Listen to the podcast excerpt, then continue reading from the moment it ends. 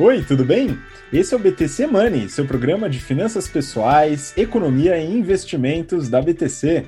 Meu nome é Gustavo Habib, eu sou instrutor de negociação e comunicação, e no episódio de hoje a gente vai seguir a série que a gente começou há duas semanas falando sobre ETFs ou fundos de índice. E no episódio de hoje a gente vai falar especificamente sobre ETFs que expõem os seus investimentos lá fora, né? Então falaremos de ETFs que implicam índices lá de fora, né, em mercados de outros lugares, outros países, e também mercados alternativos, como ouro e criptomoedas. Além disso, falaremos também sobre os BDRs de ETFs. Então, se você quiser saber mais sobre esse assunto, fique atento até o final do episódio de hoje. E para me acompanhar aqui nessa grata jornada, estou aqui com o Rafael Lopes, instrutor de risco e performance do nosso curso de mercado financeiro. Fala aí, Rafa.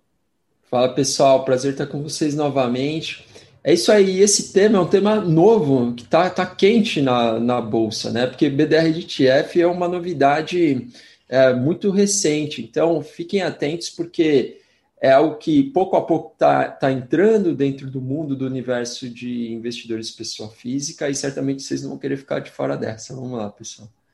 Vamos lá e também junto com a gente Marco Palhares, instrutor de investimentos do nosso curso de negócios. Fala aí, Marquinho. É isso aí, é sempre uma honra, um prazer participar desse que será o nosso episódio número 66, não é isso? E se você acha arriscado investir no exterior, né, é, considere o quanto é arriscado investir só no Brasil. Né? Então hoje a gente vai falar um pouquinho sobre maneira fácil, rápida, ETFs para expor nossa grana em, em, outros mercados. Vamos que vamos, Habib! Pois é, vamos lá. E hoje a gente vai falar sobre alguns produtos, né? Então, alguns ETFs de fato. E sempre que a gente fala sobre algum produto, é muito importante passar a mensagem de que nada aqui é uma recomendação de investimento. Você deve procurar um profissional que esteja dedicado à sua carteira, ao seu perfil de investimentos, né? De preferência, alguém certificado, CFP, aquele negócio todo. E usa isso com responsabilidade pega o conhecimento que a gente vai trazer aqui e analisa isso para a sua própria carteira, tá? Então não aceite dicas de quem quer que seja que não conheça o seu perfil de investimento. Bom, vamos lá então. É o seguinte, o Marquinho até já começou com um ponto importante, né? Então, é, é, existe um risco né, de você investir numa localização só, no caso o Brasil, né? O Brasil é um país que, digamos, é, não preza, assim, não, não tem um grande histórico de estabilidade, né? Então, é importante a gente entender que existe um viés, a gente já falou disso em episódios aqui passados, falando sobre economia comportamental, que é o viés geográfico, né? O fato da gente estar tá no Brasil faz com que a gente acabe muitas vezes investindo muito aqui ou exclusivamente aqui. Porém, o mundo está aberto aos investimentos e um dos veículos são os ETFs, né, que podem é, replicar índices né, lá de fora. E claro, se quiser saber um pouco mais sobre a estrutura do ETF, o que, que é um ETF, o que, que diferencia um ETF de um fundo de gestão ativa, né, ou fundos de investimento que não são negociados em bolsa, volta nos episódios do começo dessa série, que é muito importante. E aí, então, vou passar a bola para o Marquinho, né, porque a gente vai falar agora sobre ETFs que replicam ações, índices, né, mercados lá de fora, e já dá para começar com alguns produtos bem famosos aí, né? Sim, acho que o mais tradicional, né? Acho que quando a gente pensa em índices, né? Então, o índice que, que o principal índice da Bolsa de Valores aqui do, do Brasil é o Ibovespa, né? E o principal índice é, mundial, assim, a gente sempre pensa no S&P 500, que são lá as 500 maiores empresas, ações americanas, né? E, e um índice bastante robusto, né? É, e como que eu faço para, por exemplo, então, Habib, investir nessas 500 empresas, maiores empresas americanas? Né? Existe hoje, através da B3, um ETF que, cujo propósito é exatamente replicar esse fundo, que é o IVVB11. Né? Então, comprando uma cota desse fundo, você está exposto a, essas, a variação do preço dessas maiores empresas, é, é, das 500 maiores empresas americanas.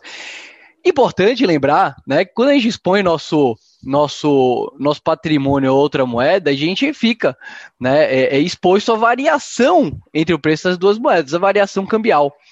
Então, o, o S&P ao longo desse, vou colocar aqui um ano, né, é, ele subiu bastante, né, mas o que também subiu bastante foi o valor do, do dólar em relação ao real. Então, Rabi, olha que louco, se a gente tivesse investido é, 100 reais há um ano atrás, hoje a gente estaria com 170 reais, né? Então é, teve uma, uma variação aí de 70% nesse último ano, né? É, que é muito próxima é, efetivamente ao índice de referência, né? Que é o S&P 500, que foi 71,35%. Você tem uma pequena diferença aí que é justamente as taxas de administração que são cobradas e óbvio o fundo ele não consegue efetivamente replicar 100% das menores alocações. Você tem aqueles depósitos, criação e, e, e, e descontinuação de novas cotas, então ele fica ali muito próximo, Habib. Pô, e uma curiosidade, Marquinhos, antes de passar a bola para o Rafa, que tem um outro fundo aí que, que, vamos dizer, se expõe a mercados semelhantes, é o, o IVVB11, né? O fundo aqui no Brasil, então, ele compra ações de todas essas 500 empresas para tentar replicar esse índice. Como é que funciona isso, hein? Boa, como que funciona, né? É, ele poderia comprar efetivamente é, as ações, né, as 500 ações, só que, na prática, o que esse, esse ETF faz é comprar cotas do ETF IVV, que é negociado lá nos Estados Unidos. Então, 99% das cotas do IVVB11, que é o, o, ETF que a gente consegue comprar aqui na B3, tem na sua composição essas cotas do fundo IVV né, que efetivamente lá e efetivamente eles compram as ações né, do S&P 500.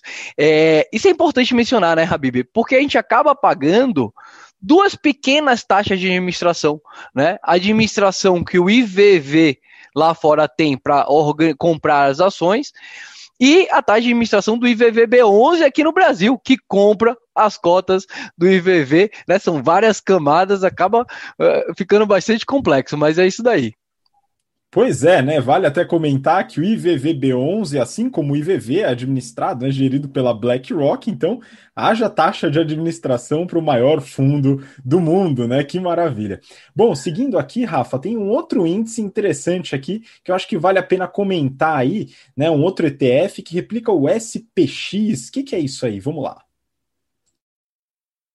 É, tem um, um outro ETF, através do qual a gente também consegue fazer a alocação nas principais empresas americanas, que é o SPX11. Ele replica o índice S&P americano, famoso, conhecido, todo mundo já ouviu falar no S&P algum dia, né? todo mundo acompanha, a gente olha para as notícias. O S&P ele é composto também por 500 empresas americanas, e eu vou citar o nome de algumas delas aqui, algumas das principais que compõem essa carteira bastante diversificada e como não poderia deixar de ser, e não é nenhuma surpresa, as principais empresas do S&P hoje são empresas do setor de tecnologia. Claro, né, com tanto crescimento, com o valor de mercado dessas empresas, elas acabaram ganhando um peso maior então, entre elas, Microsoft, Apple, Amazon, Facebook, são as quatro principais alocações do S&P. Aí depois a gente tem algumas outras estrelas, vamos dizer assim, empresas bastante conhecidas também, a Berkshire, que é a empresa do Warren Buffett, né?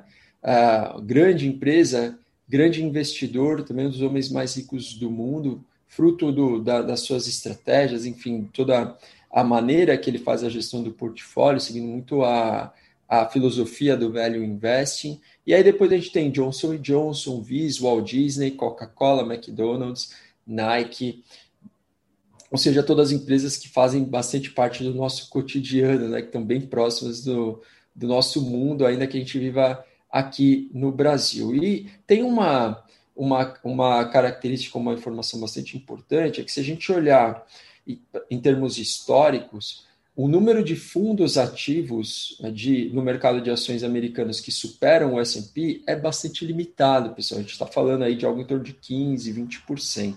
Significa que se você quer investir no, no mercado americano, não se preocupa muito, né? não fica querendo inventar, fazer um picking ali de, de ações muito complexo. Compra o SPX11, que a probabilidade de você se dar bem é bastante grande. A gente também não pode deixar de mencionar que a economia brasileira, ah, a economia brasileira não, a economia americana, é uma economia é, que está voando, né? E com as taxas de juros tão baixas do mundo desenvolvido, a gente surfou ali desde 2009, mais ou menos até 2020, uma alta ininterrupta até a crise da Covid, e agora para, tudo indica que o S&P vai continuar se valorizando bastante. Então, é sempre uma boa oportunidade de investimento, pessoal. Pois é, e aí é curioso, né, Rafa? Porque no episódio passado a gente falou sobre ETFs é, que replicam índices aqui no Brasil, né? Então falamos de índices de materiais básicos, né? Commodities, enfim, dentre outros índices, e o, claro, o mais famoso, que é o índice Bovespa, né? Que replica aí as principais ações no Brasil, né, as principais maiores empresas.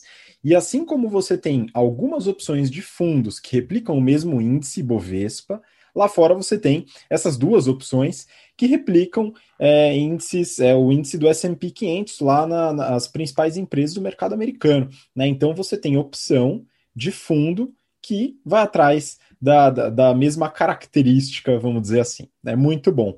E aí eu vou colocar aqui um terceiro, porque nem sempre você quer apostar, né, ou investir no mercado americano. Às vezes você acredita que a China vai dominar o mundo, né? Enfim, algumas pessoas, muita gente acredita, cada ano esse número de pessoas cresce, né? E a China é um mercado em crescimento, e se você quiser investir na China também, existe essa opção através de ETF, né? E o ETF que é conhecido aqui no Brasil por fazer essa replicação, é o China 11, com X, hein, pessoal? Sempre quatro letrinhas e duas e dois números, né? Então, China 11, ele acompanha o índice MSCI China, né? E esse índice, né, ele, ele tem cerca de 700 empresas né, chinesas, né, 85% do universo das empresas chinesas que tem capital aberto, com um market cap total aí de quase 3 trilhões de dólares, né? Um mercado realmente bastante grande, e esse índice vai seguir essa essa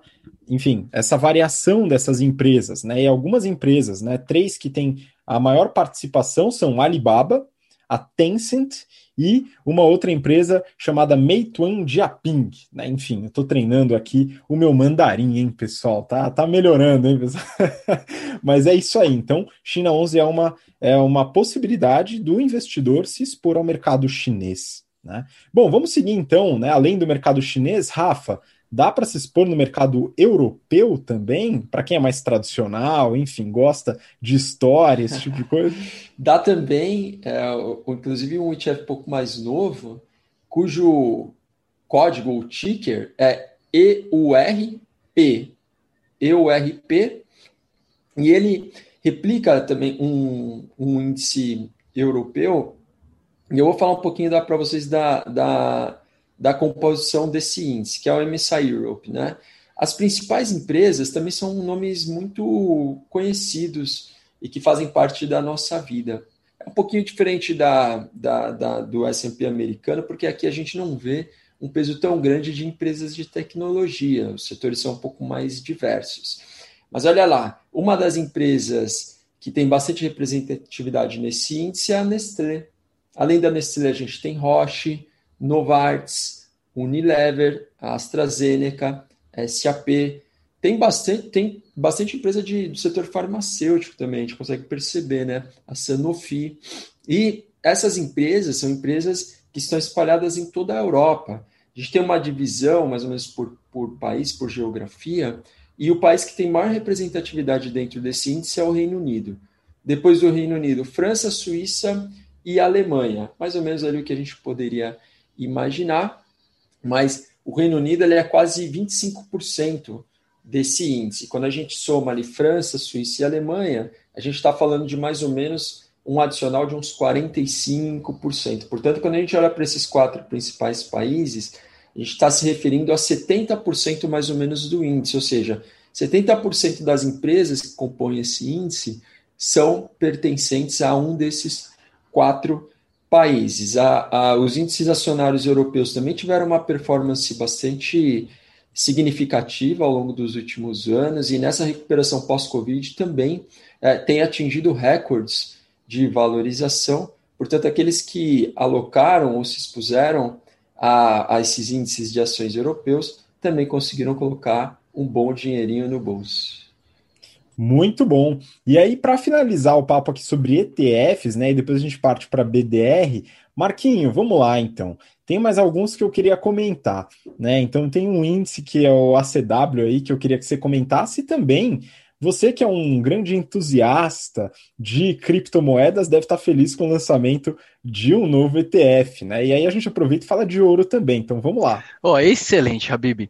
Primeiro ponto, né? Já que a gente está tá falando aí sobre várias regiões do mundo, né? Então a gente falou, né, eu e o Rafa, sobre é, é, investimento nos Estados Unidos, aí o Habib já veio com a China, o Rafa fechou com a, com a Europa, mas existe um índice, Habib, que você consegue ficar alocado no mundo inteiro, que é o índice ACWI, que tem dentro da sua composição mais de 2.900 uh, securities, mais de 2.900 ações é, alocadas tanto no mercado emergente quanto nos mercados desenvolvidos. E a gente consegue se expor isso através de um ETF aqui no Brasil, é chamado de ACWI 11 é uma boa também, é uma maneira da gente é, diversificar de uma maneira simples. E já entrando para a sua pergunta desses ETFs diferentes, um que eu gosto bastante é o ETF de ouro, né? Que a gente consegue comprar na B3, Gold 11. Ele vai replicar o preço do ouro. E aí, deixando, falando sobre uma novidade que ainda nem está, né, no momento que esse episódio está indo no ar, ele nem está é, é, sendo negociado, porque esse ETF que replica o índice de criptomoedas só começa a ser negociado no dia 22 de abril aqui de 2021. É, eu sou entusiasta e eu acho que vai realmente gerar uma facilidade muito grande, né? Porque você não precisa muito entender como que funciona ah, o blockchain. Ah, eu quero entrar numa, num, num, é, numa corretora de criptomoedas que a gente já fez até episódio sobre isso. Se você está curioso, volta lá, dá uma olhadinha sobre isso, mas de uma maneira simples, através da sua própria corretora. É só escrever hash 11 e você está exposto 100% a criptomoedas. Habib, esse fundo ele vai seguir um, um, um, índice que é o Nasdaq Crypto Index ou o CNI. Perfeito? E eu peguei aqui mais ou menos como que está a distribuição atualmente desse nessa nesse índice das criptomoedas existentes, tá? Então, esse índice, ele tem 78% atualmente do peso dele em Bitcoin, 16%, quase 17% em Ethereum, 1,5 em Litecoin, depois vem Bitcoin Cash, Chainlink e Stellar Lumens com 0,65. Ou seja, a gente comprando uma cota desse ETF, a gente está exposto a essa, esse bando de criptomoeda que é importante a gente olhar, né? Se os grandes gestores do fundo já estão de grandes fundos já estão começando a olhar a criptomoeda, o que, que a gente vai ter que fazer? Vamos correr atrás e aqui está uma maneira fácil da gente é, ficar alocado parte do patrimônio, né, Rabi? Por mais que não acredite, né? É, é, faz o head ali, né? Vai que, não é isso? vamos pois que vamos. É, né? Tem o FOMO, né? O Fear of Missing Out, então isso também importa, né, Marquinhos? Isso é bom. Então, é uma, o, o ETF é, um, é um, um, veículo muito interessante de você se expor a diversos produtos e diversos mercados, né? Só um parênteses aqui, você falou do índice do mundo inteiro, né? a CWI, é, e eu fico imaginando quem que aposta contra esse índice, né? Quem que opera vendido nesse índice, né? A pessoa que torce pelo apocalipse, enfim. Espero que isso não aconteça. Vamos seguir agora. É, eu queria que o Rafa comentasse, porque assim, tem um, movimento novo agora, né? Existe um crescimento das negociações na B3, que é da taxa de juros, todo esse negócio. E aí um, um, o veículo de BDRs ele foi bastante expandido. A gente já falou sobre BDRs aqui, né? Que são recibos é, que fazem com que você possa investir em ações lá de fora. E é, eles, é, recentemente, mais ou menos recentemente, né, foram liberados para investidores não qualificados. Né? Então, isso daí foi uma popularização desse veículo que é o BDR. E agora estão surgindo os BDRs de ETFs. Então, não só BDRs que replicam né, os recibos que é, é, estão relacionados a ações, mas também que estão relacionados aos fundos lá de fora. Então, Rafa, o que, que são esses BDRs de ETFs? Aí, como é que a gente pode entender esse mercado aqui no Brasil? É, os, os, os BDRs de ETFs são como as BDRs de ações, né? Ou seja, aqueles uh, depósitos de recibos que são lastreados em ativos que estão lá fora, mas nesse caso, então, o que dá lastro a essas emissões aqui não são ações, mas sim ETFs negociados lá fora.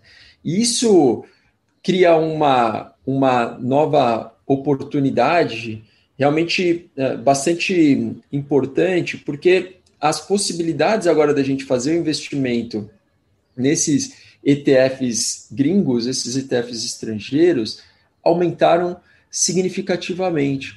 Mas é algo, uma coisa bastante recente, isso vem do segundo semestre de 2020, numa iniciativa da BlackRock, que é uma grande gestora de ETFs mundial.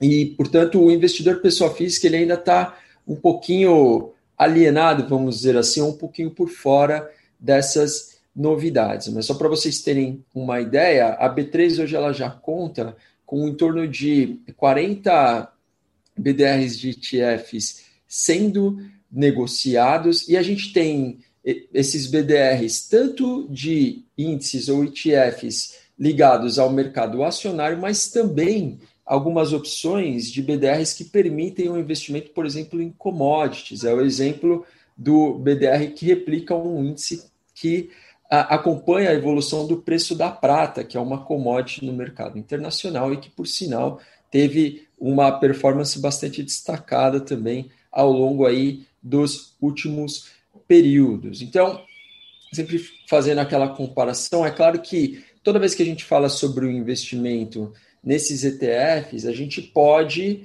fazê-los através da abertura de uma conta numa corretora internacional, mas isso guarda algumas diferenças. De uma maneira geral, a complexidade é um pouquinho maior. Quando você faz o investimento via uma BDR brasileira, a gente sabe que, como nós até já falamos em episódios anteriores, a tributação segue a regra da tributação em ações, ou seja, você paga 15% no ganho de capital, 20% no day trade, com a exceção de que você não tenha isenção de tributação para alienações ou vendas feitas até 20 mil reais. Então, só colocando esse parênteses, mas vamos trazer mais alguns dados é, para vocês ligados à negociação desses BDRs de ETFs. Então, em relação à composição, pessoal, de quem investe, de quem compra esses BDRs, a grande concentração está na mão de investidores institucionais. Quem são os investidores institucionais? São principalmente os fundos. Você pode ter os fundos, uh, que, que, são aqueles fundos que a gente investe ou que a gente vê nas grades das assets, tem também os fundos de previdência e podem ter algumas outras instituições, como uh, fundos ligados, por exemplo, a fundações, entre outros. Né? A gente está falando do universo institucional de uma maneira geral. Então, esses investidores, de acordo com o um relatório da B3 de fevereiro de 2021, são responsáveis por 85% da custódia, ou seja, 80%, 85% dos ativos que foram comprados, dessas BDRs de ETFs que foram comprados. E o investidor pessoa física só tem 5,1%. Né? Dentro desse combo entra também os não residentes, que formam hoje quase 9% da custódia desses BDRs. Quando a gente olha para o volume de negociação em 2021, aqui de novo se destacam os investidores institucionais e os não residentes. E nesse caso, os não residentes ganharam até um pouco mais de relevância, o que significa que esses investidores eles estão cada vez mais negociando um volume maior desses BDRs. Então, no caso do volume negociado, 50% foi por investidores não residentes 44% por investidores institucionais e a pessoa física só 5% novamente. Ou seja, dá para ver que o investidor pessoa física ainda nem conhece muito bem essas oportunidades. E quando a gente olha para uh, volumes negociados, em 2020, como foi o primeiro ano, né, e só no finalzinho de 2020, o volume foi bem tímido, vamos dizer assim, 160 milhões de reais negociados. Mas em 2021 esse número já saltou para mais de um bilhão, mais ou menos um bilhão e 50, com um número de negociações bastante crescente também. E no mês a mês, olha lá, em dezembro a gente teve 147 milhões de volume negociado, dezembro de 2020, mas em fevereiro de 21 já foi para 630 milhões.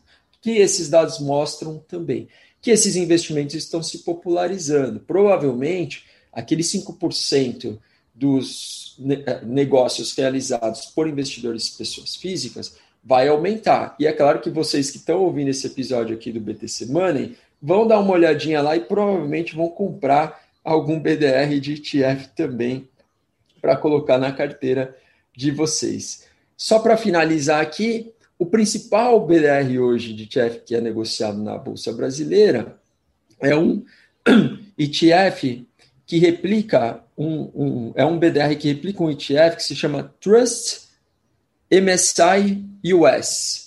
E só para trazer rapidamente algumas informações para vocês sobre esse ETF especificamente, ele é um ETF que tem exposição ao universo de empresas que a gente chama de large caps e mid caps americanas.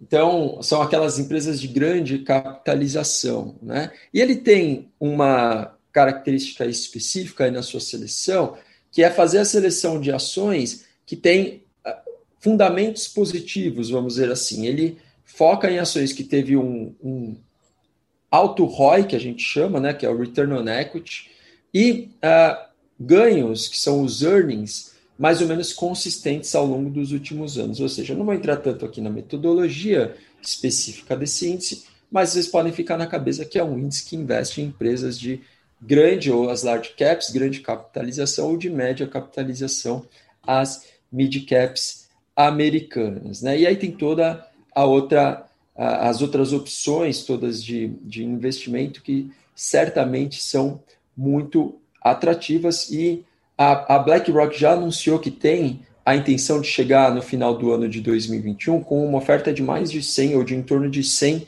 BDRs de ETFs aqui no Brasil. Certamente eu estou bem feliz, vou olhar, vou acompanhar, porque pode ter muita coisa boa ali para a gente trazer para a nossa carteira e para fazer uma boa composição, uma boa diversificação e pegar bastante oportunidade. Rafa, Rafa. Fala aí, Marquinhos. Só, é, só complementando, né, o Rafa falou sobre o Trust MSCI US, eu acho que é importante dar para o pessoal como que faz lá na prática, né, na corretora, quero comprar esse, essa cota. Aí, é, é, enquanto nos ETFs, né, normalmente terminava com 11, então era IVVB 11, os BDRs, eles acabam com 39. Então, você digita lá B, esse no caso que o Rafa falou, né, do Trust MSCI US, B, EGU 39. Não é isso? Era só isso que eu queria complementar, Rabi. Tá com você.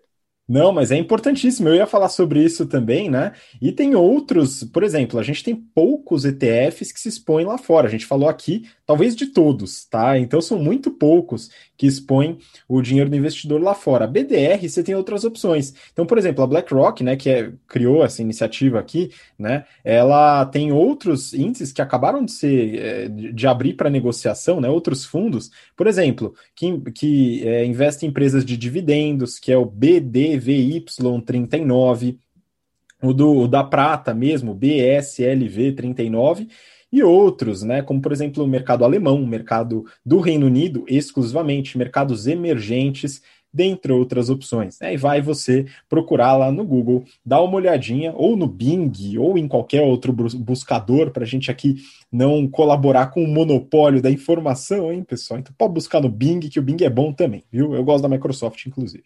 Bom, para finalizar, Marquinhos, então é o seguinte, beleza. O investidor pode é, aplicar o seu dinheirinho em algum ETF ou BDR de ETF para se expor lá fora.